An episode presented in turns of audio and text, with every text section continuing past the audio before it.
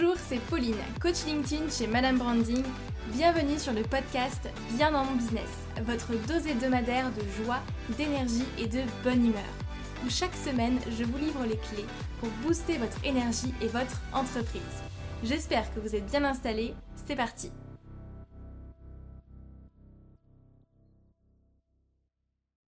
Bonjour à tous, je suis super super heureuse de vous présenter cette interview qui marquera du coup la première interview de ce podcast Bien dans mon business. J'ai interviewé la semaine dernière Mario Ricardo sur le thème de la vente car il est coach en vente et nous avons parlé justement de la vente pour ceux qui ne sont pas vendeurs. Alors c'est un épisode où on a beaucoup beaucoup axé notre discours sur le mindset, justement l'état d'esprit, le rapport à la vente. Et je ne vais pas vous en dire plus car je vous laisse découvrir l'épisode. L'interview a été exceptionnellement un petit peu plus longue que prévu, mais franchement, vous allez voir, c'est des pépites. Véritablement, c'est de vrais, de vrais, de vrais pépites qui vont, je pense, vous permettre de prendre conscience de plein plein de choses et surtout de dépasser certains blocages si aujourd'hui vous avez du mal à vendre. Vous êtes prêts? C'est parti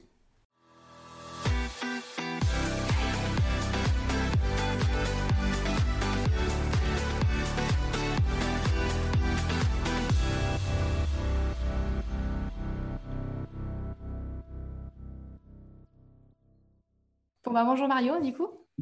bonjour Pauline. C'est pas comme si on avait pris quelques minutes pour déjà se parler juste avant. Alors aujourd'hui, euh, donc j'accueille Mario. Merci d'être là. Merci à toi. Je suis ravie en tout cas de, de, pouvoir, euh, de pouvoir t'avoir avec moi euh, en live. C'est juste génial. C'est vrai que tu m'as tellement aidé quand j'ai démarré que ça me paraissait tout à fait normal de, de t'inviter en tout premier. Ah ben, c'est gentil, avec plaisir voilà. Donc aujourd'hui, on va parler, on va parler de vente puisque Mario est, euh, coach en vente, en force de vente. Euh, alors si ça ne te gêne pas, je vais te, je vais te présenter moi-même et puis tu pourras euh, compléter avec, avec des infos. Alors j'ai découvert du coup certaines choses sur toi que je ne savais pas en faisant mes petites recherches, donc c'est intéressant.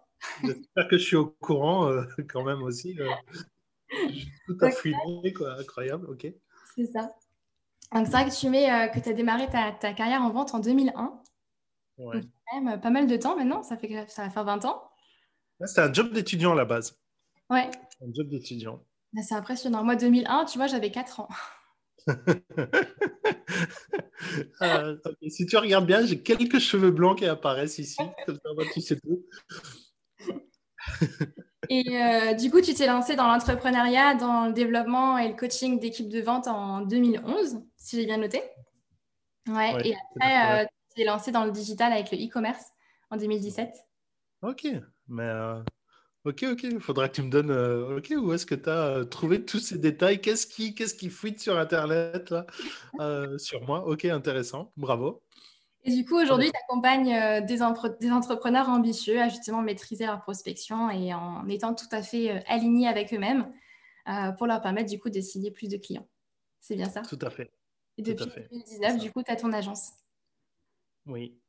Ouais, mon agence qui finalement, bah, c'est pas le truc que je mets le plus en avant parce que ça s'est fait vraiment naturellement à travers un événement à Paris où des entrepreneurs que je connaissais à travers les réseaux, mais là, cet événement a fait qu'on a pu se rencontrer, euh, venait avec des problèmes de, vente et je me suis rendu compte que j'étais beaucoup plus euh, efficace à aider ces personnes-là dans la vente. Et c'est un psy que c'est venu parce qu'on m'a demandé qu'il y a eu du résultat, qu'il y a eu des, des, beaux succès euh, et, et, que ben, naturellement, ben, j'en suis venu à me concentrer sur les, les entrepreneurs, à développer des, offres effectivement pour eux pour les aider à, vendre plus, oui.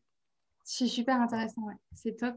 Et c'est vrai que tu as, toujours plus ou moins baigné du coup dans l'univers de la vente et, euh, et, du commerce du coup ou euh, pas forcément? Alors, il y, en a beaucoup, beaucoup qui ont leurs parents entrepreneurs ou ils ont bercé dans la vente parce qu'ils travaillaient dans le commerce de leur, de leur papa. Moi, pas du tout. Mon, mon père était agent de sécurité. Euh, ma mère au, foyer ou nettoyage. Donc rien de spécial. Je viens plutôt même d'un milieu relativement humble, même, même très humble, parce que mes premières expériences professionnelles, c'était plutôt à 14 ans. Euh, en restaurant. Alors oui, certains pourraient dire que ça m'a peut-être permis d'apprendre à communiquer, tu sais, quand tu es serveur, à communiquer avec les uns, avec les autres. Euh, moi, je n'ai pas spécialement de bons souvenirs parce que ben, quand tu es jeune, quand tu es le neveu du, du, gérant du restaurant pour lequel tu travailles, quand il a le dos tourné, ben, moi, les souvenirs que j'ai, c'est que ça m'a empêché de sortir avec des jeunes de mon âge durant l'adolescence, donc une période quand même assez critique, que euh, les cuistots ou les serveurs euh, ben, en profitaient pour me tabasser dans les côtes de temps en temps. Euh, j'ai pas vraiment un souvenir dans lequel j'ai pu apprendre des, des, des, des, comment je vais dire des durant cette époque des valeurs entrepreneuriales, pas du tout.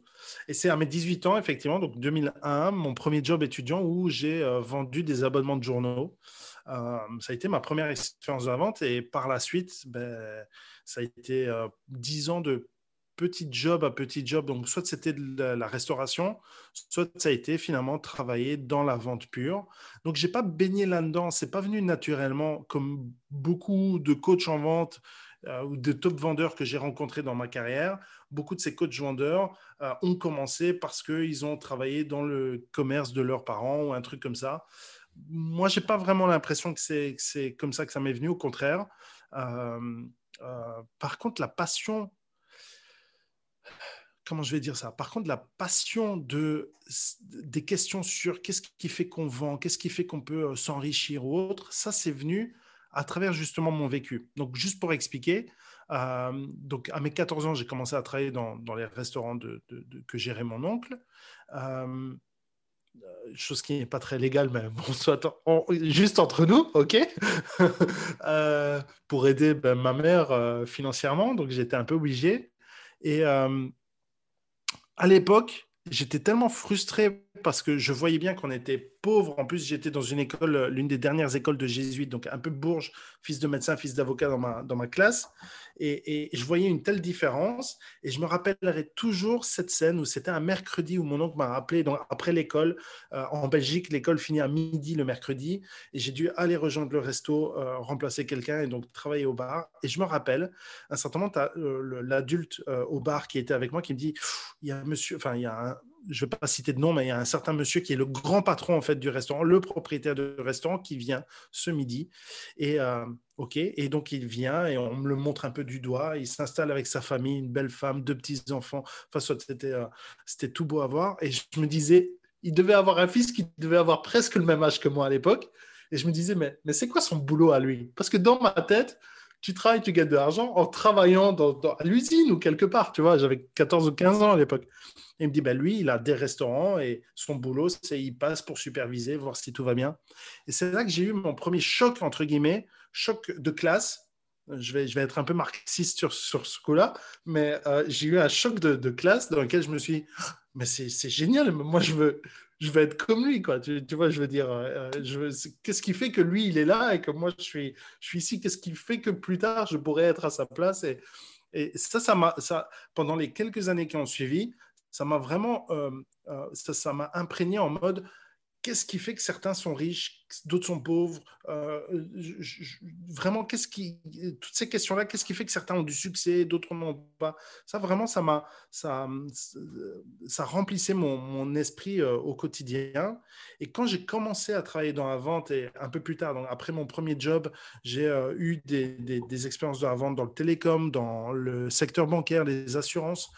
là aussi, je me demandais parce que je voyais aussi que je voyais la vente, je voyais dans la vente, malgré que j'étais salarié à l'époque, je voyais la vente comme un moyen de, ben, pouvoir s'enrichir. Parce que si tu sais comment faire des ventes, si tu crées ta propre entreprise, tu dois pouvoir faire des ventes et donc t'enrichir.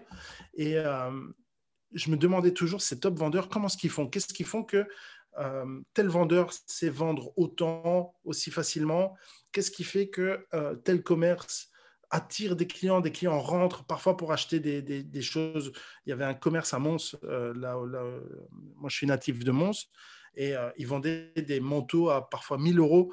Et, moi je ne comprenais pas qu'on puisse acheter un manteau au prix d'un salaire. Enfin, à l'époque, bon, entre-temps, j'ai quelques manteaux qui sont, qui sont plutôt sympas, mais à l'époque, pas du tout. Je ne comprenais pas ça. Et je me demandais qu'est-ce qui fait que tel commerce peut amener des gens qui achètent ce genre de produits, comment est-ce qu'ils vont les trouver? Et au final, c'est devenu une obsession, euh, une obsession qui, avec le temps, avec la carrière, m'a permis de, euh, ben, trouver des réponses et euh, ben, aujourd'hui d'avoir une, expérience, une, certaine méthodologie. donc au final, je n'ai pas baigné dedans, mais les frustrations que j'ai eues, ont été au centre de mon attention, ont créé un petit peu mon, focus. Et, euh, euh, c'est, on va dire comme ça que la recherche de réponses est venue et que euh, j'ai créé des méthodologies pour vendre plus, pour, à travers l'expérience, et que j'ai pu me lancer comme indépendant dans la vente. Donc ça, ça a été après 2014 et avoir certains, certains succès, effectivement, développer des équipes de vente et puis, et puis entraîner des, des entrepreneurs. Donc voilà un petit peu mon parcours avec un petit peu plus de détails. Cadeau pour toi, ok? Mais entre nous. Hein. Ah, merci, je ne savais pas tout ça. C'est super impressionnant et c'est génial. Et c'est vrai que euh, quand on y réfléchit, tu vois, la vente, elle est, elle est un peu au cœur de tout, en fait. Sans, sans vente, on n'a rien. Et même quand, quand, on est entrepreneur, on a beau maîtriser parfaitement notre sujet, notre expertise, si au final on ne sait pas vendre, bah, ça fait pas de chiffre d'affaires, donc pas de revenus, et en, en soi, notre entreprise, elle n'est pas viable. Tout à fait. Quand, quand je me suis euh, lancé comme freelancer, je me suis rendu compte d'une chose. Je me suis rendu compte, mais au final, on vend tout le temps. Parce que si es que tu sois entrepreneur ou que tu travailles pour une société, tu dois vendre des produits de la société. Mais même si tu démarres une ONG, une association sans but lucratif, euh, toujours est-il, tu dois vendre ton projet, tu dois vendre toi si tu veux chercher un boulot, tu dois et au final on est toujours en train de vendre quelque chose, on est en, train de se vendre soi-même, en train de vendre une idée, en train de vendre un projet. Si tu vas si tu es avec des amis et que tu veux aller au restaurant, enfin pour l'instant ils sont fermés, mais tu veux aller au restaurant et que toi tu as envie d'aller chez l'italien et que les autres veulent aller au chinois, tu dois quand même vendre l'idée d'aller chez l'italien. Quand tu es en train de te disputer avec ta maman, je sais pas, hein, c'est un exemple comme ça, mais tu es en train de te disputer avec ta maman euh, parce que tu veux sortir euh, et qu'elle te laisse pas sortir, tu dois vendre l'idée de te laisser euh, sortir. Au final, il y a toujours un aspect d'échange de, de, de, de de conviction, de, ce genre de choses. Alors certains disent manipulation, c'est un terme, ça peut rentrer dans, dans, le jeu, tout, va dépendre aussi de son, son éthique et son, et son, comment je veux dire, son niveau de... Euh, mmh. la manière dont on voit la, la manipulation. Ouais, il y a des personnes qui vont être plus manipulatrices que d'autres. Euh, soit ça, c'est, je suis pas là pour juger, mais, euh, mais je pense qu'il y a l'aspect euh, conviction, elle est partout. L'aspect échange, la société humaine n'aurait pas pu se développer s'il n'y avait pas eu des, échanges entre, entre certaines communautés. Donc, oui, la vente, au final, elle est, elle est, la vente, c'est de la communication et la communication, elle est partout.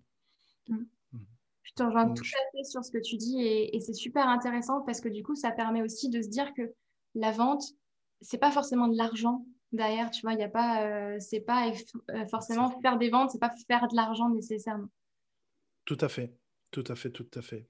Il n'y a pas que l'aspect financier à, à, travers la vente, il y a aussi ton, ton, ton, ton ta possibilité d'aider des gens dépend aussi de ta possibilité à communiquer et au final, ça fait partie de la vente de toute façon.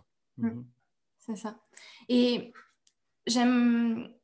C'est marrant parce que j'échange quand même avec beaucoup d'entrepreneurs euh, au quotidien et souvent la, la phrase qu'on me dit très souvent c'est euh, je veux pas vendre parce que j'ai peur de déranger, tu vois, j'ai peur d'aller mhm. vers les gens parce que justement je veux pas, euh, je veux pas brusquer les gens. Euh, euh, et, j'ai peur de déranger tout simplement. Et c'est marrant parce que souvent ça me fait sourire parce que je me suis retrouvée exactement dans la même situation à, l'époque où je t'avais contacté. Et donc je, sais pertinemment ce que, ce que peuvent se dire ces personnes-là. Et en même temps, ça me frustre parce que je me dis, mais je ne sais pas quoi leur répondre à ces gens-là. Je, je, suis passée par là, j'ai passé ce déclic-là, tu vois mais je ne suis pas forcément à même de leur expliquer que non, tu ne vas pas déranger, que, que c'est pas. Hmm. Il faut passer outre cette peur-là, tu vois. Mhm. Qu'est-ce que tu répondrais du coup à ces personnes-là? Comment est-ce que tu. C'est une très bonne question parce que ça rejoint finalement dans, essentiellement dans la prospection. as pas mal de peurs, tu as pas mal de barrières qui nous empêchent d'aller vers les autres, tu vois.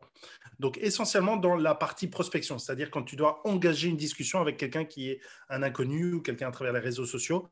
Euh, et, je peux tout à fait comprendre parce que personnellement, il faut savoir une chose, c'est que je suis pas né top vendeur. Euh, j'ai rencontré pas mal de top vendeurs qui ont l'art de, de euh, tu vois, ils t'appellent et tu as les bonnes intonations et, c'est super éloquent de les écouter. Et d'un côté, si quelqu'un regarde la vidéo, il voit que parfois je manque d'éloquence d'une certaine manière. Je ne suis pas ce top vendeur-là. Et quand j'étais plus jeune, ben, dû peut-être à mon vécu, je manquais, en termes de manque de confiance, j'étais sans doute à un des plus hauts niveaux du manque de confiance en moi euh, essentiellement. Et donc, ces peurs-là, je les ai eues moi aussi. Euh, très clairement, j'ai eu ces peurs de déranger quand j'ai, euh, je me rappelle dans, certaines activités que j'ai eues, donc que je sois salarié ou pas, c'est clair et net que pour moi, le plus dur, ça a été de faire les premiers pas. Donc ça, c'était essentiellement avant, et je pense que il y a plusieurs choses en fait qui rentrent dans, dans ce contexte. Et souvent, on a peur de déranger parce qu'on ne sait pas comment comment approcher les gens sans les ennuyer tout simplement.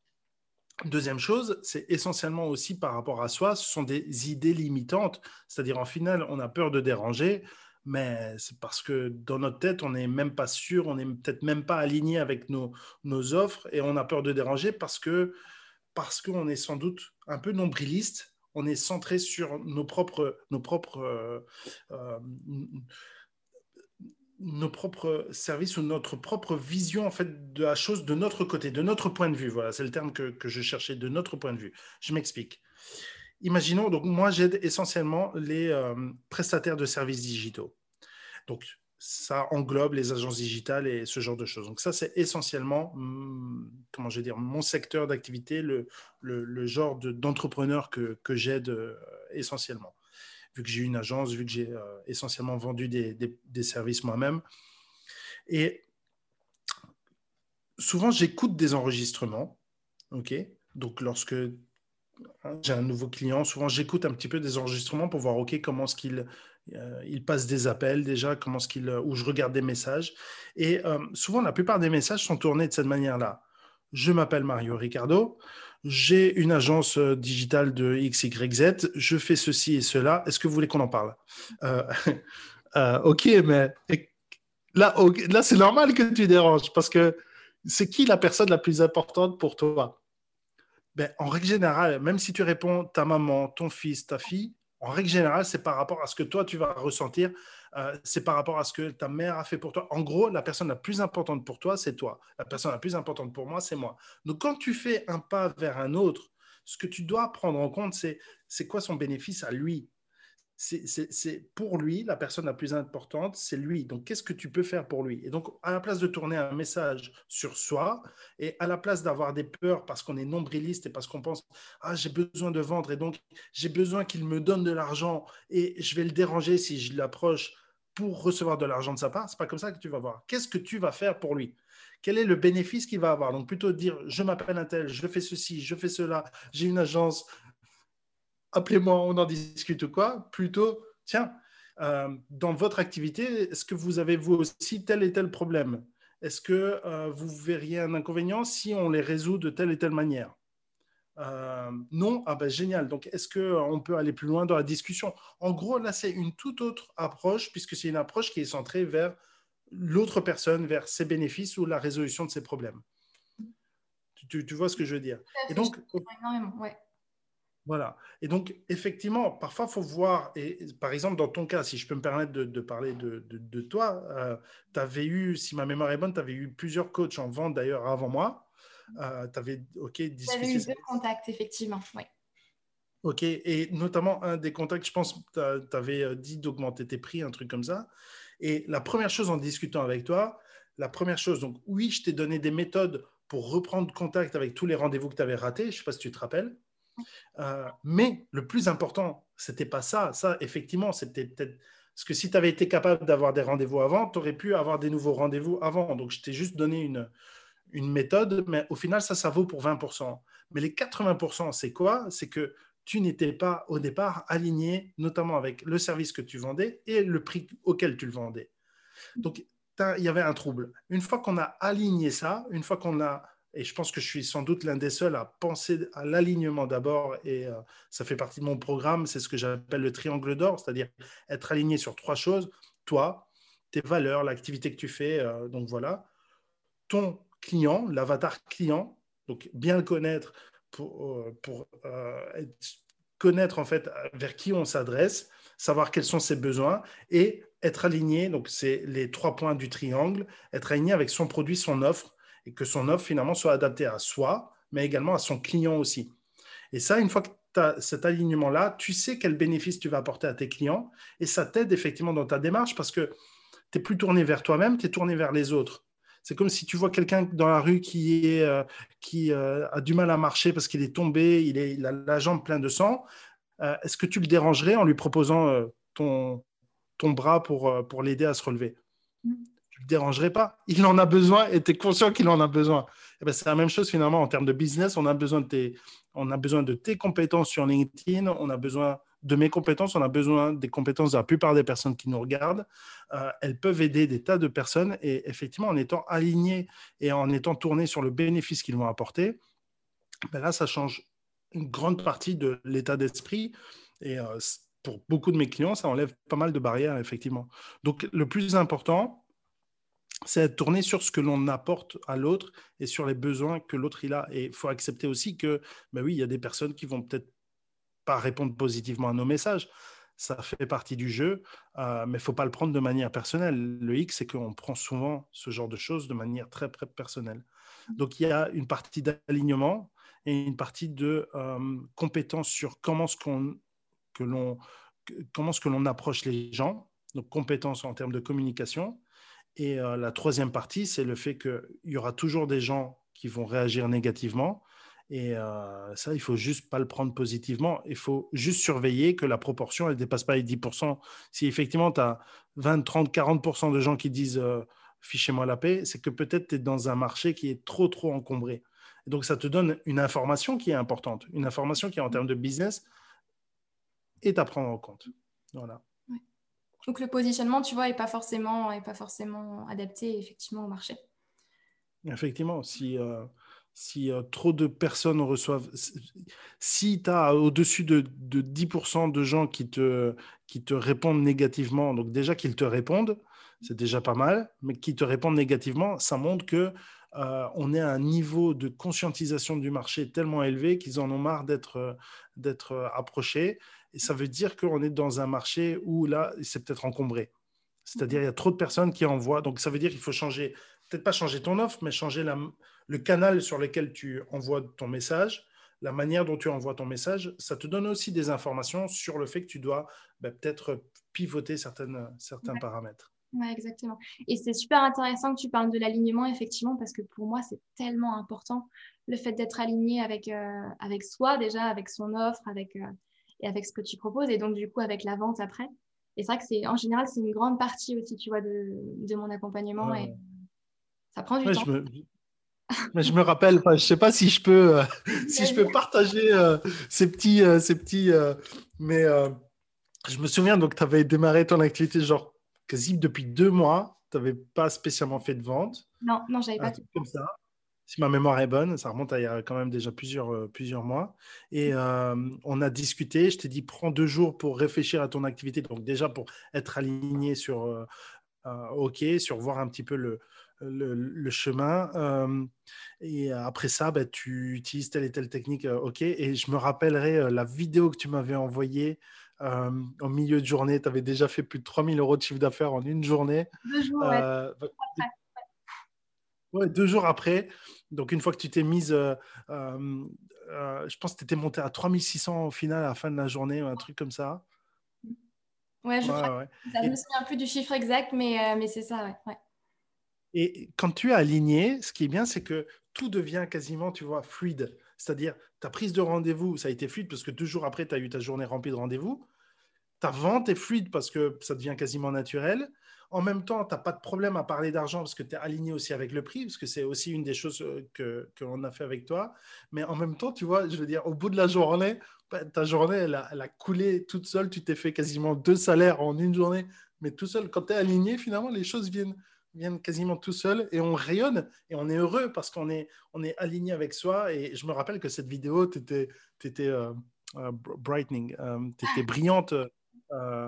non, mais ça joue, ça joue beaucoup. Ouais, je Et pour, pour te raconter une petite anecdote, d'ailleurs, je crois que je ne te l'ai jamais raconté, mais mon tout premier appel, tout, tout premier appel de vente, ça a été une catastrophe, mais littéralement. ça a été une vraie catastrophe. Et même que je me souviens, moi à l'époque, j'avais une grande peur, c'était le téléphone. Tu vois, j'étais terrorisée par le téléphone, j'osais pas, et même, quand mon téléphone sonnait, hein, je n'osais pas répondre. Et j'avais, euh, j'avais cette grande peur-là. Et, euh, et, je me souviens, la première fois où j'ai dû appeler euh, un prospect au téléphone, il décroche, j'ai raccroché. j'ai raccroché tout de suite, j'étais pas, pas à l'aise. j'étais pas bien. Et puis bon, après, bah, euh, un appel après l'autre, tu vois, ça s'est fait. Mais quand, quand, je repense à tout le chemin que, que j'ai parcouru, je me dis, waouh, uh c'est possible, c'est pas une fatalité. Ouais, voilà, il suffit euh, bah, du, travail, de la persévérance, c'est comme pour tout. Moi, là, je veux dire, les, souvent les premières fois que l'on fait un sport ou quelque chose, c'est toujours perturbant. Mais ah, ok, donc tu as, as, raccroché directement. Ok, bah, ça c'est comique. C'est comique, mais euh, juste pour te dire, moi, ça m'est déjà arrivé aussi. Hein. Faire des appels, ça sonne, et au bout de deux, tu vois, de, deux rings, deux sonneries, deux sonneries, euh, raccrocher. Euh, moi, le téléphone, c'est aussi, pendant longtemps, ça a été une gageure. Parce qu'avec le téléphone, tu n'as pas tout un tas d'aspects du non-verbal. Et j'ai fait un beau closing il y a quelques semaines au téléphone, mais je dois avouer que ne fût-ce que trois ans en arrière, je pense que euh, j'aurais jamais été capable de, faire ce closing-là, ne fût-ce que trois ans en arrière, parce que euh, le téléphone était pour moi euh, quelque chose de très, très perturbant. Et donc, il y a, quelques années, je me rappelle quand j'étais dans les terminaux de paiement, ça m'arrivait d'appeler et, de raccrocher au bout de deux sonneries parce que j'étais tout simplement pas, pas prêt. Vraiment, pour le téléphone, j'ai besoin de me préparer. Même encore maintenant, j'ai besoin de me préparer. Pour faire du pouce-porte, pas du tout pour faire des appels euh, Zoom, pas du tout. Donc, tant qu'il y a le visuel, ça va. Mais euh, si c'est juste au téléphone, j'ai besoin de me préparer euh, parce que, effectivement, moi, dans mon cas, c'est stressant et donc je peux comprendre tout à fait que ce soit stressant pour n'importe qui. Mmh. Certains préfèrent le téléphone et ont, ont du mal lorsqu'ils sont en face à face. Bon, moi, je comprends pas ça, mais voilà. On a chacun nos forces et nos faiblesses. Hein. Clairement. Et du coup, qu'est-ce que tu fais pour te préparer euh, Est-ce que tu as, une, as une routine avant un appel ou, euh, ou pas du tout? Alors, je n'ai pas spécialement de routine. C'est intéressant. Euh, j'ai juste besoin d'être dans un cadre dans lequel, donc, d'une part, je vais procrastiner les appels au maximum. Et donc, c'est quand je suis vraiment obligé de le faire. Donc, pour la, petite histoire, j'ai un tellement bon niveau de prise de rendez-vous que je fais à peine quelques appels par, par mois. Donc, ce n'est pas des appels genre tous les jours. Je fais vraiment juste quelques appels par mois pour ce qui est de mon agence et ça me suffit amplement. Parce qu'en règle générale, euh, cinq appels, c'est trois rendez-vous pour moi. Donc, les, les, proportions sont, sont suffisantes pour, euh, pour, faire, euh, pour faire une fois par mois des, appels. Ça me suffit amplement. Mais donc, ce que j'ai besoin, c'est d'avoir ben oui, mon petit café, le cadre, le fait de me sentir vraiment, vraiment obligé de le faire je prépare pas spécialement de, script parce que c'est un script que je connais bien. Si maintenant je devais euh, faire des appels à un nouveau secteur d'activité, là j'essaierais de prévoir un script et de le corriger en fonction des appels euh, parce que tu as besoin effectivement du feedback de ton marché pour après optimiser ton, message, ce qui est normal. Même s'il y a des règles à suivre, tu peux toujours optimiser peut-être l'argumentaire. Euh, mais j'ai pas spécialement de routine j'ai pas spécialement de routine. J'essaie d'avoir une routine matinale qui m'aide à, me mettre en confiance pour le reste de la journée. C'est quelque chose que j'ai appris assez récemment. Mais sinon, j'ai pas de routine juste avant de faire des appels. Euh, donc, à ce niveau-là, j'ai pas vraiment d'astuces, de petits hacks pour se sentir bien directement. Euh, les astuces, c'est les mêmes astuces que pour tout. Hein. Être dans un endroit où on va pas être distrait supprimer les notifications, euh, prévenir les membres de notre famille si, qu'on ne vienne pas nous déranger, si jamais, se sentir bien dans sa peau. Une chose qui peut peut-être aider, je sais que certains de mes, clients sont aidés comme ça, c'est écouter une, genre une musique de motivation, tu vois, juste avant. Ouais. Ok. c'est quelque chose que j'ai fait plusieurs fois, ça. Mm. Ah ouais, ouais ben ça, ça donne de l'énergie, un, boost. Je pense qu'on a chacun un petit peu nos, propres recettes. Mm. Moi, j'ai euh, euh, sur Spotify, j'ai une playlist qui s'appelle euh, Playlist de la honte. Et donc, de la honte Ouais, j'ai plein de musiques, tu sais, que j'écoutais quand j'avais 14-15 ans, et d'autres musiques, enfin, mais, mais, des musiques dont parfois j'ai honte d'écouter. Et je sais pas, ça me met dans une telle énergie positive en général que, que j'aime bien écouter ça, que ce soit le, le matin ou avant un rendez-vous. Ok, nickel. En général, et toi, tu appelles ça la playlist de la honte. C'est ça qui est comique. ouais, Ok, genre c'est du euh, Cabrel, du Aznavour et, ça te donne de l'énergie. Ouais, il y en a, il y en a, je crois, mais euh, pas forcément. Tu as des musiques euh, des années 80, tu sais que mes parents ils écoutaient ah, en boucle. mais des, des, des, musiques que j'écoutais quand, quand j'avais 10 ans, quoi. Ok. Ok, il y a des musiques qui me stimulent énormément. Par exemple, j'ai découvert Waracles, Caprice notamment de Waracles, euh, donc W-O-R-A-C-K-L-S. Oracle, je ne sais pas si tu connais. donc la musique Caprice, par exemple, énorme. Mais moi, quand je commence à l'écouter, deux heures après, je suis encore en train de l'écouter. Donc ça, c'est un problème parce que je ne passe pas à l'action. mais intéressant, la playlist de la honte. Ok. C'est vrai. Euh, J'ai une question aussi. Euh, bah, ça va rejoindre aussi l'alignement par rapport au prix, mais euh, souvent aussi, j'ai des personnes qui, qui me disent jusqu'à présent, j'ai toujours fait que du gratuit. Tu vois, j'ai toujours ah fait que, que de l'offert, en fait, que du gratuit, et j'ose pas facturer. Ah euh, j'ose pas proposer en fait mon offre et, euh, et au final du coup ben j'ai pas de chiffre d'affaires, je fais pas de vente. Et euh, qu'est-ce que tu répondrais à, à ces personnes-là? Là, j'ai envie de dire c'est un petit peu au, cas par cas, mais souvent on a, on a des rêves nous-mêmes, tu vois. On a, on a, on a envie de, de, réaliser certaines choses. Tu comprends ce que je veux dire? Mmh. Et il faut comprendre que pour réaliser ses rêves, pour atteindre ses objectifs qui sont parfois qui ont un besoin financier. Souvent, on a un objectif et c'est lié à un besoin financier. Genre, par exemple, ton objectif, c'est d'aller vivre, je euh, je sais pas moi, euh, sur le bord d'une plage. Euh, ben, il y a sans doute. Pardon? Au Japon, pour moi. Ah, ben voilà, ok, très très bon choix, ça dit en passant. c'est pas donné le Japon, par exemple, tu vois, c'est sans doute pas donné. Donc, il y a un objectif qui est financier, sans doute. et à, in fine, il faut savoir monétiser. Alors, c'est bien de donner de la valeur, euh, mais souvent, c'est euh, toujours lié à un manque de confiance. Hein. Je pense que quand on quand n'ose pas euh, monétiser une, une de ses compétences.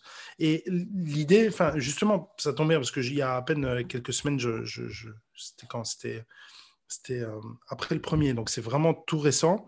je sais que j'en discutais avec, avec quelqu'un et c'est pas plus mal alors de, de de bien délimiter la partie gratuite que l'on donne. Je prends un exemple, avoir un groupe Facebook ou un groupe LinkedIn ou que, sais-je, tu vois, une structure dans laquelle on va donner finalement gratuitement. Ça peut être des coachings groupés, ça peut être euh, des lives, ça peut, ce que tu fais par exemple, c'est très très bien. Et là, c'est une partie gratuite, c'est une partie de ton temps, de, tes ressources, de ton, de ton savoir aussi que tu mets finalement à disposition de manière totalement gratuite.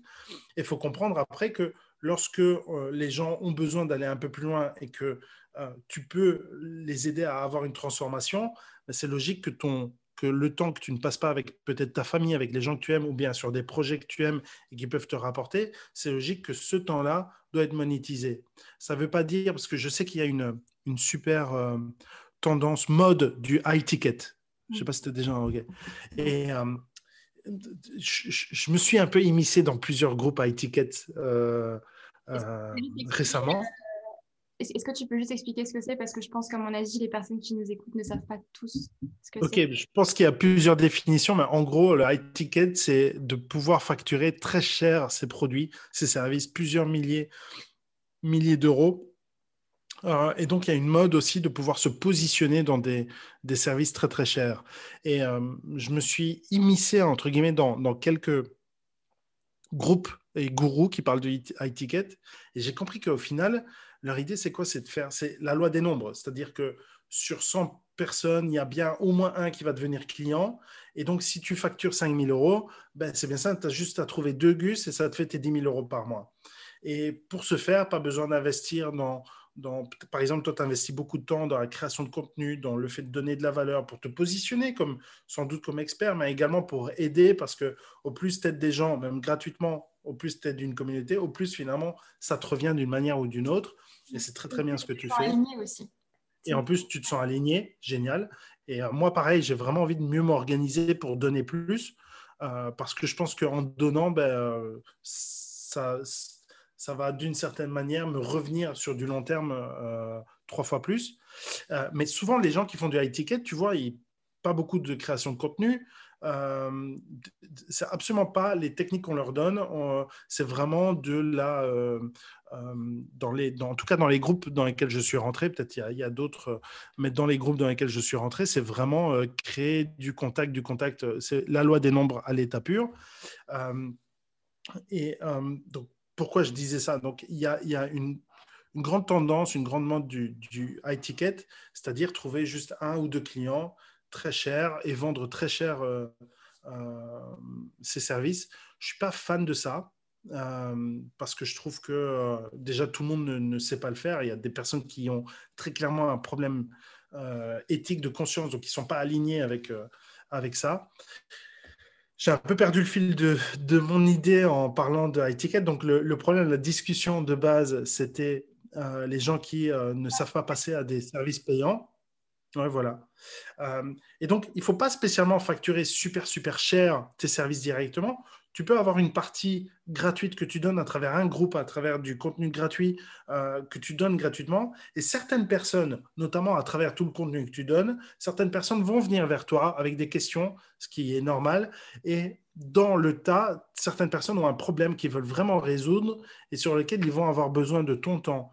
Et tu peux effectivement monétiser ce temps-là. Ça ne veut pas dire que tu dois faire du high ticket et donc créer un problème d'alignement directement et facturer 5 000 euros à un Gus qui a besoin de toi. Non, tu, peux commencer petit. Mais au fur et à mesure, et ça c'est un petit peu l'effet boule de neige, c'est que ton temps, vu qu'il n'est pas extensible, à un certain moment, il va falloir créer des offres, soit par exemple du coaching groupé, euh, donc c'est-à-dire les personnes pourront payer moins, mais vu qu'ils sont plus nombreux, ben, tu t'y retrouves, soit effectivement augmenter tes prix. Moi, j'ai augmenté quatre fois mes prix sur l'année 2020 parce que finalement, j'avais plus de demandes, tu vois.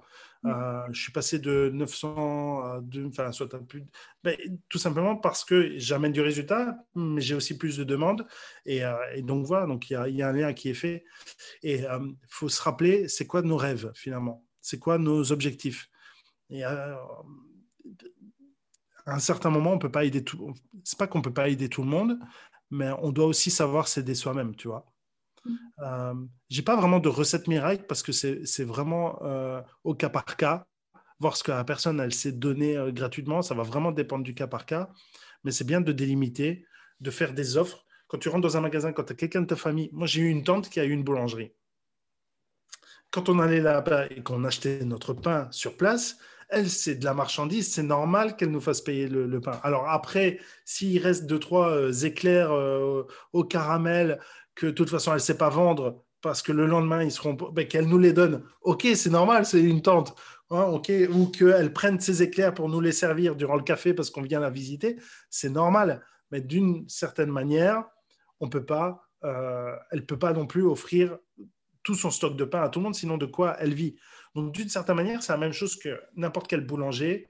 C'est tu dois euh, monétiser euh, des choses que tu, donnes. Donc, euh, moi, je pars du principe, quelque chose que je sais résoudre. Donc, si quelqu'un vient vers moi et demande un rendez-vous ou commence à discuter avec moi, quelque chose que je sais résoudre là, comme ça, en une demi-heure, dans un appel, je le résous.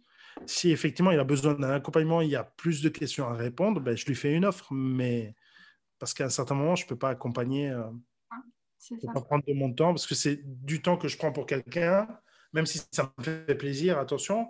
Mais donc, c'est du temps que je passe pas sur mes autres projets, avec ma famille, avec les gens que j'aime, avec. Euh, donc voilà quoi.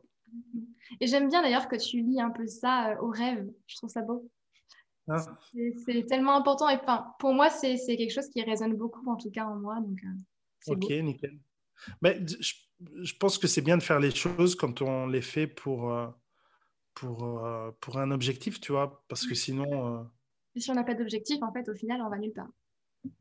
Ben, c'est ça, si on n'a pas d'objectif, on est... Ben, on parle beaucoup d'entrepreneurs, hein. toi tu coaches aussi des entrepreneurs, ton audience c'est aussi des entrepreneurs comme mon audience, et je pense que on se casserait pas la tête avec tous les challenges, à prendre toutes les responsabilités, contrairement à un salarié, si on n'avait pas un rêve quelque part. Hein.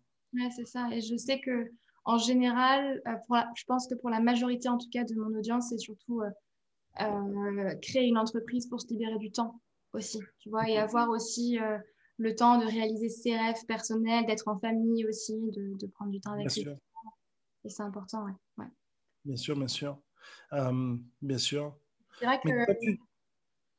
Vas-y. non, je disais, c'est vrai que tu... une entreprise, tu vois, c'est aussi fait pour faire du chiffre d'affaires. Tu peux pas avoir une entreprise et ne pas faire de chiffre d'affaires. Au final, ton entreprise, elle va couler. Donc, c'est vrai que hum, souvent, enfin, moi, je suis partie du principe que je donne un maximum de valeur offerte, du coup, de façon gratuite. Euh, mais c'est vrai qu'après, les gens qui veulent aller plus loin, bon, ben, à un moment donné, euh, il va falloir passer euh, à l'achat, quoi. D'office. moi, je peux pas, je peux pas passer 10 heures avec une personne au téléphone à un moment donné, je suis limitée en temps, effectivement, comme tu dis. Ok, ouais, voilà. De, de, toute façon, c'est normal. N'oublie pas qu'à partir du moment où quelqu'un prend de ton temps, c'est parce que tu es en train de résoudre un problème pour lui. Donc, c'est logique aussi que même s'il y a, parce qu'il n'y a pas que l'argent, ils peuvent payer des tas d'autres. Moi, j'ai un de mes clients qui est un funnel builder, et ben ok, fais-moi des tunnels alors, parce que c'est tout bête, hein, mais j'avais besoin de tunnels, ok, ben voilà, super, ça tombe bien. Euh, c'est un exemple, tu vois. Euh, j'ai eu un de mes, une des premières personnes que j'ai accompagnées, euh, ben, on a fait pas mal d'échanges de valeurs au final, mais pas monétaires. Il y a plusieurs manières de payer, tu vois. Donc, mais à un certain moment, effectivement, à partir du moment où tu règles le problème de quelqu'un, ben, tu es en droit si ça t'a pris plus de 10 minutes ou plus d'une demi-heure, tout dépend. Euh, euh, donc, vu que dans nos business models, on a des appels, ça fait partie de, de notre business model d'avoir des appels avec les gens. Si en un appel, je peux régler son problème, merci, au revoir, et il parlera de moi à quelqu'un d'autre. Et parfois, on voit la forêt, mais on voit pas la, on voit l'arbre, mais on voit pas la forêt qu'il y a derrière. Donc, faut être, faut être cool avec tout le monde. Mais indépendamment de ça, euh, quand quelqu'un a un problème qui est beaucoup plus pointu, qui va me demander beaucoup plus de temps, beaucoup plus d'échanges de, de, compétences, ben, effectivement, à un certain moment, il faut, faut, faire une offre. Alors, c'est bien. Qu'est-ce qui aide? C'est qu'au préalable, qu'est-ce qui va aider à monétiser finalement ces compétences? C'est qu'au préalable, on puisse définir donc, des offres claires. Parce que si tu as une offre claire, c'est comme si tu avais un catalogue. Donc, si tu as un catalogue et que tu es gêné de parler argent avec les gens, parce que peut-être c'est tes premiers pas dans l'entrepreneuriat, tu n'as jamais monétisé tes compétences, tu as toujours travaillé pour un patron, tu as du mal avec ça. Mais si tu as un catalogue, voilà, tel service ou telle prestation ou tel accompagnement, c'est autant, euh, ben, d'une certaine manière, ça t'aide à dire, voilà, ça c'est le prix. Euh, comme si tu travaillais dans un magasin et que tu as un de tes potes qui rentre dans ton magasin. Ah, tiens, c'est toi qui es là. Ah, génial. Ben, écoute, j'ai besoin de pain. OK, ben, les prix sont là. Tu vois, c'est la même chose. Euh, si tu as un coiffeur indépendant ou si tu as un coiffeur salarié dans un salon, genre David, je sais pas, il y a quoi comme salon euh, David Lazange ou un truc comme ça. Ben, finalement, tu as un pote qui rentre. Ah, tiens, super, c'est toi qui vas me coiffer. Ok, génial, je veux une coupe de cheveux. Ok, ben, tu as le prix. Ça a beau être un pote, à part un café en plus, tu peux rien lui offrir en plus. Il est dans un magasin. Ben, c'est la même chose quand tu es indépendant. Au final, euh, tu as des gens qui rentrent, qui sont peut-être tes amis, même peut-être des amis à toi. Oui, tu peux faire un geste, mais au final, ben, tu as un prix catalogue. Mm. Ça fait partie du jeu, tu vois. Et ça, ça peut aider effectivement. Euh, donc le fait d'avoir des offres bien claires, avec des prix bien clairs, ça peut aider effectivement à monétiser. Euh, et connaître aussi ce que fait la, concurrence pour pouvoir être aligné. Et si on a un problème au niveau de la valeur argent, ben parfois il faut commencer juste plus petit. Euh, mon premier accompagnement, ça a été 200 euros mm. sur un mois, tu vois. Je veux dire, c'est rien du tout. Ouais. Ouais, tu as commencé même plus cher que moi. Tu vois, Mais moi, mon premier accompagnement, ça a été 200 euros. Ok, au moins, ça m'a permis de tester sans, sans avoir de problème de conscience. Mon, mon, second accompagnement a été à 600, puis 1000, puis 1000, enfin, soit, et puis euh, ça a augmenté. Aujourd'hui, euh, j'ai déjà facturé de, très très belles sommes parce qu'ils avaient des problèmes bien plus particuliers, parce qu'il y a une partie de, dans laquelle aussi moi je dois mettre la, la main à la pâte. et au final, quand tu toujours penser à une chose, c'est que nous, on est encore dans le make money. Donc, c'est facile de facturer une certaine somme, sachant que les personnes sont censées récupérer trois fois plus. Mais il y a également, si tu vas voir un, psychologue ou un chirurgien ou quoi que ce soit, pour refaire ton nez, par exemple, si ce n'est pas remboursé par un mutuelle parce que c'est purement esthétique, si tu veux refaire ton nez, par exemple, euh, ça va te coûter aussi des, et ça va rien te rapporter. Techniquement, ça ne te rapporte rien, mais on va te le facturer super cher aussi, tu vois. Le médecin, il ne fait pas ça gratuitement. Euh, et donc, même si on n'est pas. Pardon? J'adore cette comparaison.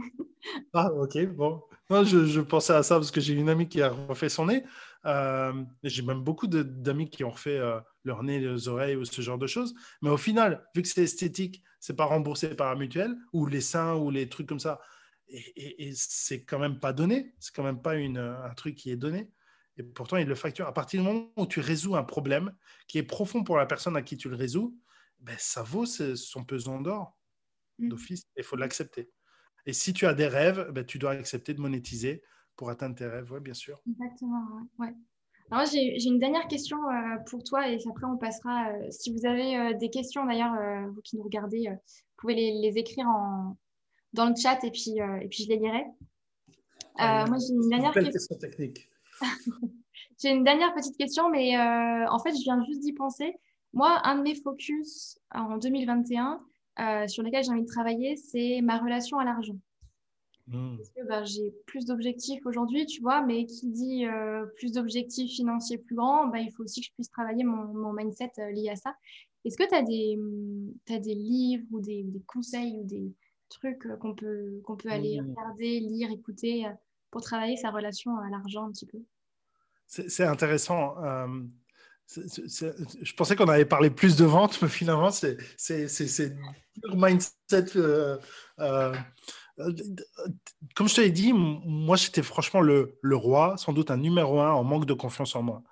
Euh, j'ai été salarié, j'étais souvent, même mon premier job étudiant où je vendais des abonnements de journaux, j'ai été deux semaines, deux semaines d'affilée, j'ai été le, euh, j'ai été parmi les meilleurs et j'étais le seul à vendre euh, un abonnement de journal qui s'appelle la Libre Belgique. C'était un peu l'équivalent du monde diplomatique, si tu veux, tu vois. Donc c'est une catégorie supérieure et j'étais le seul en Belgique à, en vendre plusieurs, tu vois.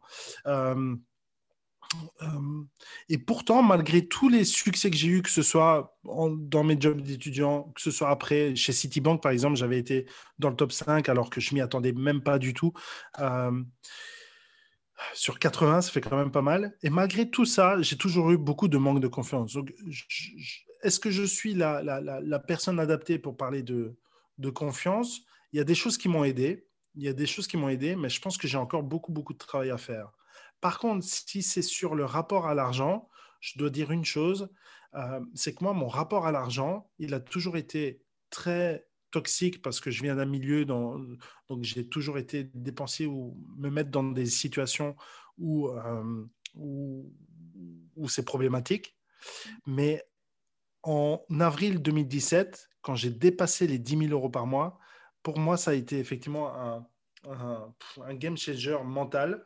Euh, donc là, j'étais en freelance et euh, ça faisait deux ans que j'avais un partenariat avec Atos Worldline, mais donc les terminaux de paiement, mais je le, j'osais pas tout simplement. Je n'osais pas, je ne me, sentais pas capable de, de, réussir en tant qu'indépendant. Et euh, au final, en septembre 2016, je me suis retrouvé dans une situation où je ne savais plus payer mon loyer. Et euh, j'ai été obligé, au fait, tout simplement. Donc en novembre, je me suis dit, bon, ça y est, dans six mois, je fais 10 000 euros avec ça. J'ai commencé effectivement à me focuser sur la prospection, sur la vente, sur, euh, sur ces choses-là. Et en avril 2017, donc moins de six mois après, euh, j'ai fait les 10 000 euros, euh, j'ai facturé 10 800 euros, quelque chose comme ça. Et quand tu factures, moi qui n'avais jamais gagné plus de 2098 euros chez American Express, donc c'était mon plus gros salaire. Euh, et quand j'ai atteint 10 000 euros de facturation, très clairement, ça a changé mon rapport à l'argent parce que mes problèmes ont été totalement minimisés parce que je me dis, bon, c'est pas grave, je peux faire de l'argent, tu vois. Mm. Et au final, ça te, ça te rassure d'une certaine manière, ça te, ça te rassure d'une certaine. Il y a des livres qui m'ont aidé, mais je pense qu'à un certain moment, il faut passer à l'action et il faut, euh, faut ressentir un petit peu le, fait qu'on est capable, tu vois. Donc, moi, il y a, y a, un livre, L'homme le plus riche de Babylone. C'est ah, franchement. Tu connais? Non, je ne connais pas. Justement, je vais me le noter. Ah, ok. Il est écrit en ancien, euh, genre, euh, comme si c'était une écriture un petit peu là, de, de, de, l'ancien temps, euh, mais c'est vraiment nickel. Ça, ça te permet d'apprendre à gérer finalement tes propres finances. ça, c'est un livre qui m'a beaucoup, beaucoup plu. Et on a beaucoup parlé des rêves. Et moi, il y a un livre qui m'a beaucoup inspiré et que tu connais. Ce livre-là, tu le connais. C'est L'Alchimiste. Tu vois, pour ce qui est de ses rêves. Tu connais pas? Paulo Coelho? Non. Ah bah, je vais me le noter note-le. Et euh, Polo Colo, l'alchimiste. Et ça, ce livre-là, donc c'est en fait c'est un genre de roman sur euh, la sa légende personnelle. Et euh, ce livre-là m'a vraiment fait beaucoup réfléchir parce que pendant plusieurs mois, j'ai médité, mais c'est quoi ma propre légende personnelle? Et à un certain moment, ben, ça donne envie de passer à l'action, ça donne envie d'arrêter de se trouver des excuses et, et tout ça. Ça, c'est important. Ouais. Voilà. Mais comme tu dis, le, passage à l'action est super important. Moi, je sais que, tu vois, je me suis lancée dans l'entrepreneuriat en, 2018. Je ne sais pas si je te l'avais dit, mais euh, j'ai procrastiné pendant, pendant deux ans, un, un, hmm. an, et demi, allez, max. Mais, euh, mais parce que je ne passais pas euh, à l'action, tu vois. Et c'est vrai que le passage à l'action est tellement important. Après, tu as l'effet boule de neige, tu vois. Quand tu commences à passer des petites actions, mais régulièrement, tu as un effet boule de neige, tu vois. Euh, moi aussi, 2015, j'avais ce partenariat avec Atos Online. Euh, j'avais arrêté de travailler chez American Express, donc j'avais le chômage. Et finalement, je vais avouer, j'ai compté sur le chômage tranquille, tu vois. Je veux dire, ça te donne un coussin. Et ça, c'est le problème de nos pays, c'est qu'on a un tel coussin de sécurité que finalement, sortir de notre zone de confort, euh, c'est presque inutile parfois, tu vois. Euh, c'est un gros problème, moi, je trouve, dans, nos régions et même pour, moi-même dans, le passé. Euh, donc, j'avais lu, parce que j'ai, à travers le marketing de réseau en 2013, j'avais commencé à lire pas mal de livres, développement personnel, gestion financière. Mais au final, tous ces livres-là, oui, m'ont donné un peu plus de force de conviction, mais c'est quand je suis passé à l'action et que j'ai vu de mes propres yeux mon propre résultat, euh, qu'il y a un autre niveau de croyance en soi, de confiance en soi qui est passé. Et donc, au final, accepter de faire des erreurs, c'est vraiment pas facile. Hein. C'est vraiment pas facile. Ouais, ça demande de, sortir de, sa zone de confort, comme tu dis, et de se mettre dans des situations assez inconfortables, mais au final, c'est là qu'on a les plus beaux résultats. C'est ça. C'est ça. C'est si tu passes suffisamment à l'action, parce que parfois, certains font un ou deux appels, ils n'ont pas de succès, ils arrêtent. Ah, c'est pas pour moi. Mais tu n'as passé que deux appels. Moi, j'ai eu deux clients, ils ont fait 300 appels. Pour l'une a eu un rendez-vous, l'autre a eu trois rendez-vous. 300 appels pour trois rendez-vous, c'est genre énorme. Euh, bon, on a bien amélioré ça une fois qu'ils ont, fait appel à moi, mais euh, toujours est-il que c'est vraiment super intéressant. Là, au moins, ça te donne suffisamment, parce que 300 appels, là, tu sais qu'effectivement, il y a un problème et qu'il faut, faut rectifier. Mais je trouve que moi, quelqu'un qui me dit, voilà, j'ai fait 300 appels, j'y arrive pas, moi, ça me montre de la motivation ah euh, géniale. Parce que 300 appels, bon, ça veut dire aussi que euh, tu n'as pas réfléchi à peut-être pivoter, parce qu'à certains moments, il faut, faut, faut, prendre les leçons un petit peu de nos, actions. Donc, je pense que quand tu fais 30 appels, tu as déjà suffisamment euh, pour optimiser certaines choses. Euh, et là, effectivement, 300 appels et ça ne fonctionne pas. Parce que, euh, mais ça montre une telle motivation. Mais certains arrêtent au bout de 4-5 appels. Mais tu n'as pas assez d'informations, tu vois, au bout de 4-5 appels. C'est peut-être juste une question de pas de chance. Donc, c'est important, effectivement, d'avoir suffisamment d'actions pour pouvoir tirer après des, des leçons réelles et de faire les optimisations qu'il faut.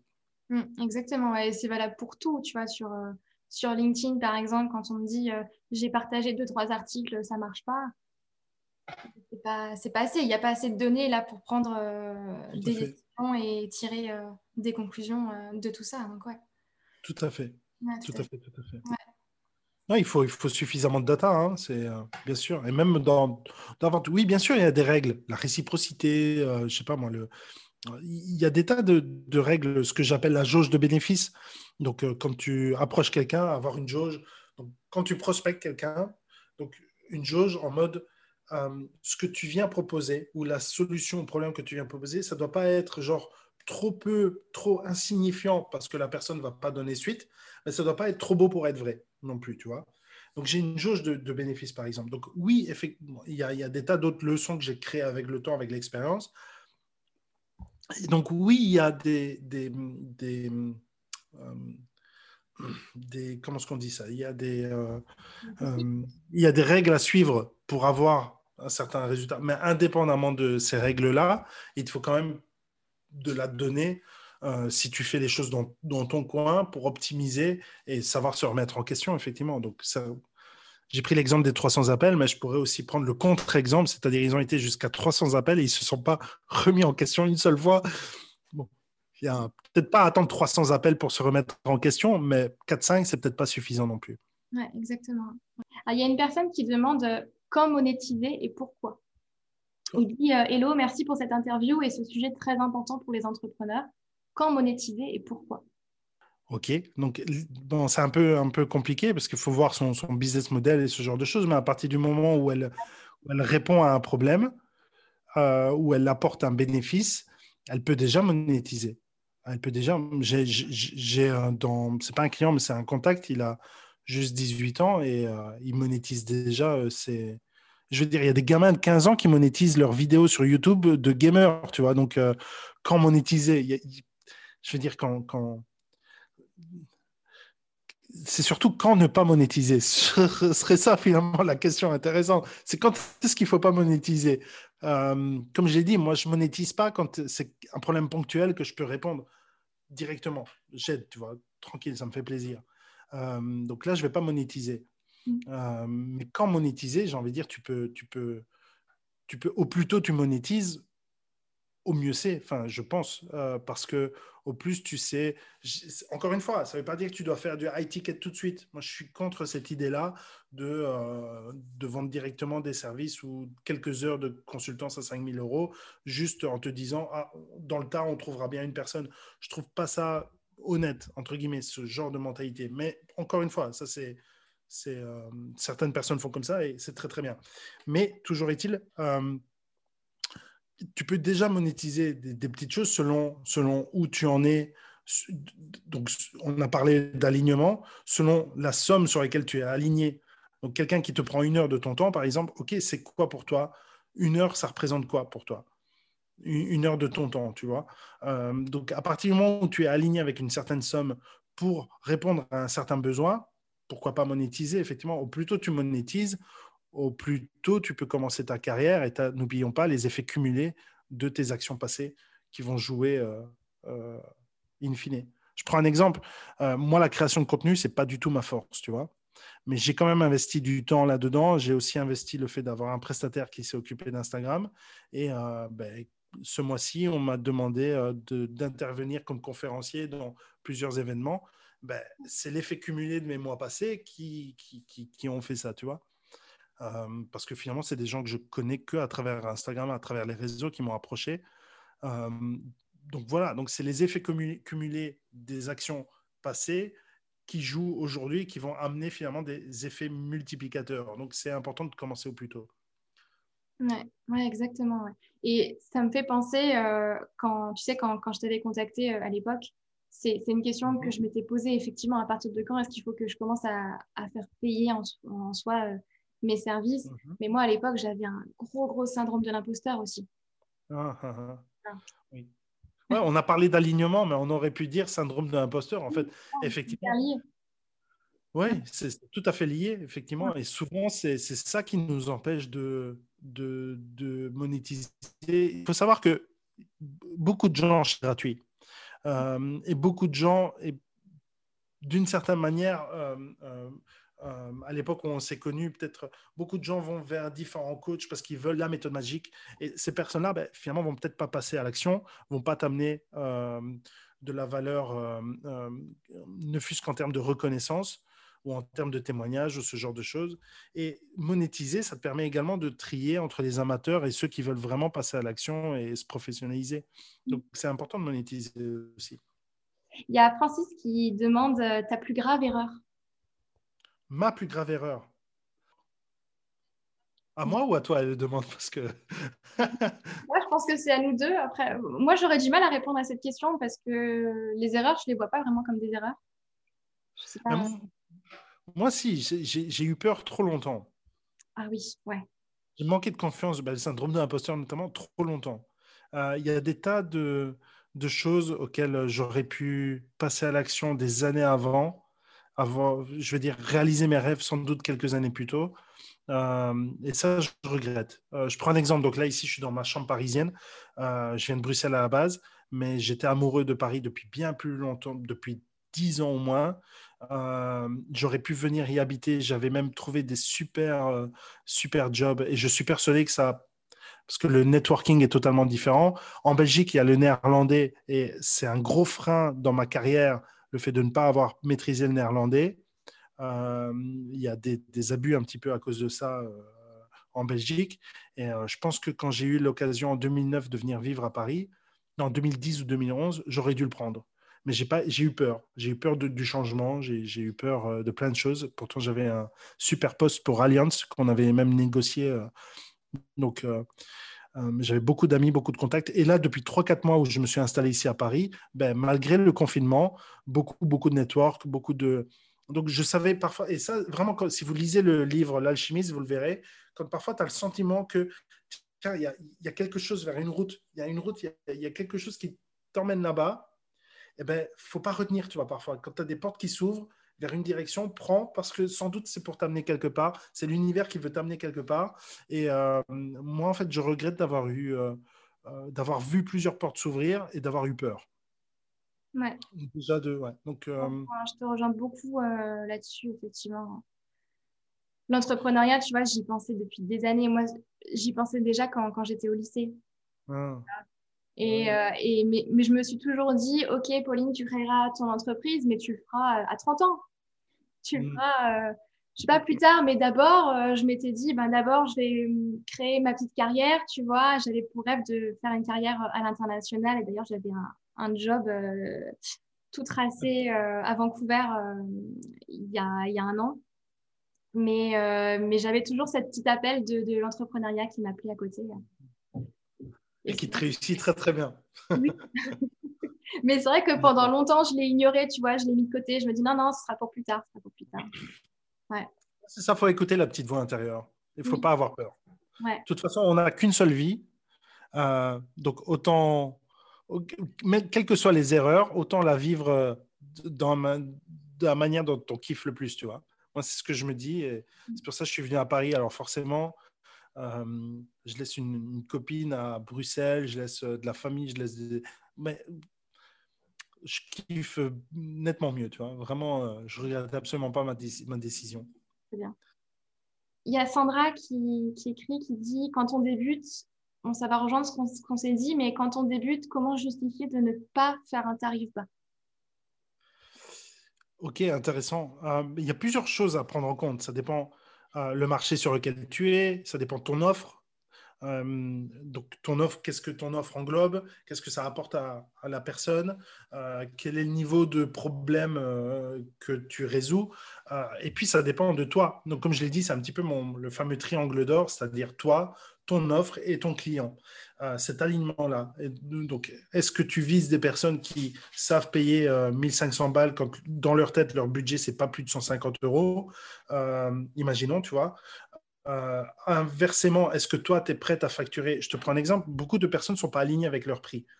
Comme on a pris ton exemple à toi, je suis persuadé que quand tu passais, quand tu donnais ton prix, parce qu'on t'avait conseillé de, de, viser des prix hauts, tu as la, gorge qui devient pâteuse, tu as tes cordes vocales qui restent étendues, donc tu as du mal à parler.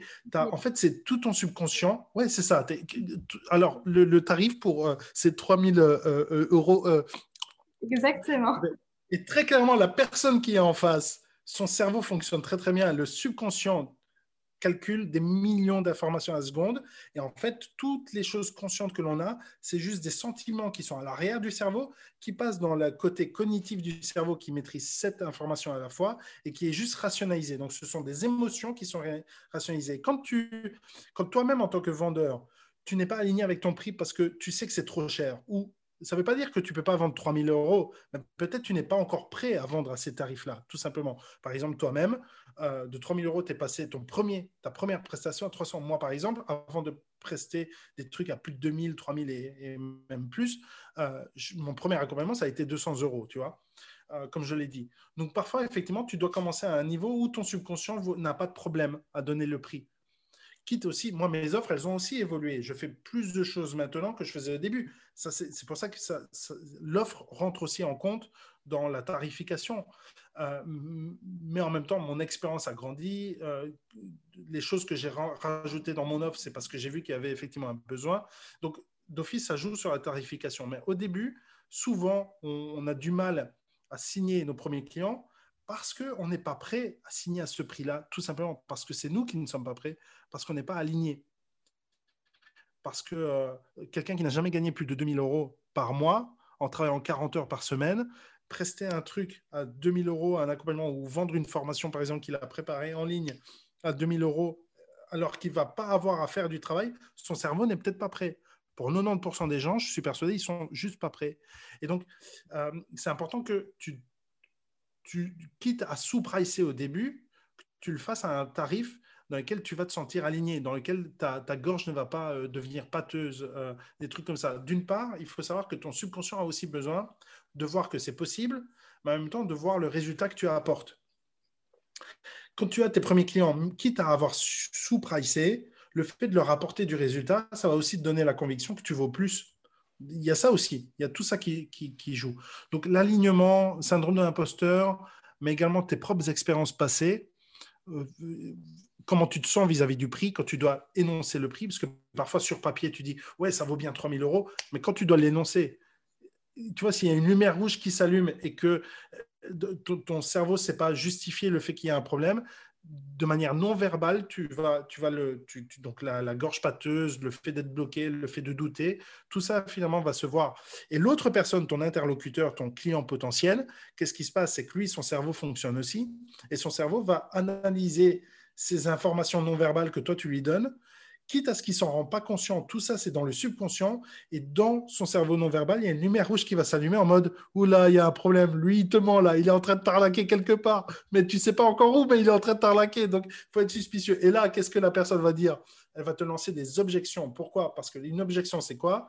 C'est également un sentiment euh, à l'arrière du cerveau qui est rationalisé par une question, par une, donc une objection. Euh, euh, tout simplement. Et au final, toi, ça risque de te déstabiliser d'avoir une objection euh, parce que la première partie de la vente, dans laquelle tu as bien ciblé la problématique du client, au final, tu vas être perturbé parce que en toi-même, tu sais que tu n'es pas aligné avec ce prix-là. Donc, si quelqu'un te dit que c'est trop cher, ça peut être soit ce n'est pas le bon client, parce que si effectivement tes offres, comme par exemple dans mon cas, j'ai eu un rendez-vous euh, il, y a quelques jours et euh, quand j'ai donné mes tarifs, ah, c'est pas donné. Moi, tu t'imaginais, quoi? Enfin, je veux dire, bon, j'ai pas, pas envie de, donner des détails là sur le truc, mais effectivement, c'est pas quelqu'un qui vient d'Europe. Il a pris un rendez-vous. Bon, c'est public. J'ai pris du temps. Je l'ai aidé, comme je l'ai dit, je l'ai aidé sur les problèmes ponctuels. J'ai pu l'aider, mais après, euh, voilà. Donc, il me demande les tarifs. Il insiste pour avoir les tarifs. Je voulais pas lui donner. Je lui donne mes tarifs. Euh, je veux bien, mais je veux dire. Euh, donc lui, par rapport aux tarifs que lui il avait, bon ben, je fais pas grand chose. Je veux dire, je ne peux pas faire de, miracle. Euh, donc, c'est pas, je savais que le, ce client-là n'était pas qualifié pour mes offres. Donc, il faut voir aussi si ton client il est qualifié pour ton offre, forcément. Donc, qu'il a le pouvoir d'achat et qu'il a l'envie, finalement, aussi, euh, le besoin de, tes services. Et après, il faut voir toi-même toi-même, c'est-à-dire comment tu te sens vis-à-vis -vis de ce prix-là. Parce que si tu démarres, peut-être toi-même, tu vas manquer d'alignement euh, vis-à-vis de, de, de pricer euh, cher. Donc, faire cher au début, pas forcément. Maintenant, si le client il est qualifié, euh, que toi tu es à l'aise avec ton prix, mais que tu n'as juste pas d'expérience, pas de track record, alors ce que tu peux faire pour, si la question c'est comment signer quand on n'a pas de track record parce qu'on démarre, là alors c'est faire des, ce qu'on appelle des garanties inversées. Je ne sais pas si tu, tu dois connaître. Mmh. Donc en fait, l'idée c'est quoi? C'est de prendre une partie du risque. Par exemple, c'est bien simple. Euh, un exemple de garantie inversée, c'est si tu n'obtiens pas tel et tel résultat, ben, je te rembourse. C'est remboursé 100%. Tu vois tout dépend le business model dans lequel tu es, tout dépend le marché, les, les, services que tu vends, mais faire en fait des garanties inversées au début. Vu qu'au début, tu n'es pas connu, tu n'as pas de track record, donc d'office, c'est difficile de gagner de la confiance. Tu peux gagner la confiance sans baisser tes prix. Si tu es prêt à, facturer un certain montant, tu peux justifier ces prix avec une garantie inversée, tout simplement. Ouais, super bonne idée. Mm. Et c'est bien parce que j'adore parce que ça rejoint euh, énormément, du coup, tu sais, le, bah, un peu l'état d'esprit dans lequel j'ai créé euh, ben, mon podcast, tu dois être bien dans ta tête et tu dois être aligné avec ce que tu fais pour être bien dans ton business. D'office. Et pour moi, l'alignement et le fait d'être euh, l'état d'esprit et le fait d'être aligné est, primordial quand on, quand on est entrepreneur. Oui, oui, d'office. Et toi-même, tu l'as tu l'as remarqué, parce qu'une une fois qu'on t'a aligné avec toi-même, tu es passé à, deux salaires en une journée. Donc, effectivement, ça, ça, change, ça change quelque chose. Hein. Non, c'est clair. Je suis persuadé. J'en suis persuadé. Bon, bah, c'est top. Franchement, c'est génial. De vraies pépites que tu nous as données là euh, aujourd'hui. Ah ben, tant mieux. Euh, tant mieux. Moi, je m'attendais à des questions plus techniques là. Finalement, ça a été du mindset euh, financier. C'est comique. ça m'a fait plaisir en tout cas. Moi aussi, mais j'aime bien tout, tout, ce qui est lié au mindset, moi, donc c'est vrai que ça prend un petit peu cette tournure-là. Non, mais cool, c'est des beaux challenges pour moi. Je ne suis pas habitué à discuter de ça. Souvent, quand on me demande, c'est très technique sur la prospection. Sur, D'ailleurs, ça se voit dans mon contenu. Parfois, je suis trop technique et ça m'ennuie un petit peu. Donc, mais super, moi, j'ai appris aussi beaucoup de choses. Je te remercie beaucoup pour cet échange. Bah, merci. merci, Donc, comme quoi, il faut être à l'aise avec la vente et c'est pas que de l'argent. La vente, elle est partout. Tout à fait. Tout à fait. En tout cas, euh, bah, écoute, ton audience, euh, enfin, moi, je te suis hein, et on en a discuté. Euh, je suis même venu vers toi pour quelques, quelques conseils. Moi, je trouve ça vraiment top. ton, on sent ton, ta personnalité dans, dans, ce, que tu, ce que tu publies, mais beaucoup de valeur. Moi, j'apprends beaucoup avec toi. Donc, vraiment, continue comme ça. Et tu as, trouvé ta voie. Ça fait vraiment plaisir. Merci, merci. Bon, du coup, où est-ce qu'on peut te retrouver du coup? Euh, ben, Me retrouver ben, sur Facebook, LinkedIn, euh, Instagram. Mm. Euh, je suis surtout sur Facebook et j'ai un groupe également donc sur Facebook, les As de la vente. et donc voilà, donc là on peut me retrouver vraiment plus, plus facilement. Super. Rio Ricardo Rushito pour, pour ceux qui veulent en savoir plus. Parfait. Bon, bah, j'espère en tout cas que vous avez apprécié euh, ce, ce, petit live et, euh, et, que ça vous aura aidé en tout cas euh, dans, votre, dans votre vente et dans votre mindset.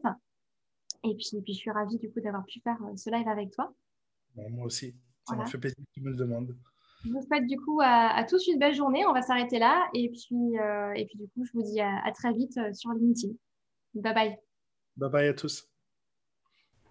Et voilà, l'interview est terminée. Donc, comme vous avez pu l'écouter, des pépites, vraiment des pépites. J'ai été ravie, ravie d'accueillir Mario sur cette première interview et j'espère en tout cas que vous avez appris énormément de choses.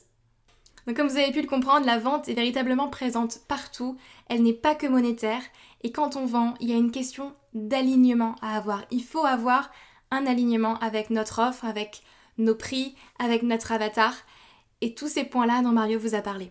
Et surtout, surtout, surtout, faites-vous vraiment le plus beau des cadeaux en 2021. Passez à l'action, passez massivement à l'action et ce n'est que comme ça que vous aurez des résultats. Vous aurez peut-être pas un oui du premier coup et même sûrement pas, mais au moins à chaque non que vous aurez, ça vous rapprochera d'un oui. Donc allez-y, foncez et si personne ne vous l'a encore dit aujourd'hui, vous êtes génial et vous avez déjà toutes les clés pour y arriver. Si cet épisode vous a plu, n'hésitez pas à vous abonner et à me laisser une note et un commentaire sur Apple Podcast. Ça aidera grandement le podcast à se faire connaître. Quant à moi, je vous souhaite une très très belle journée et je vous dis à la semaine prochaine. Bye bye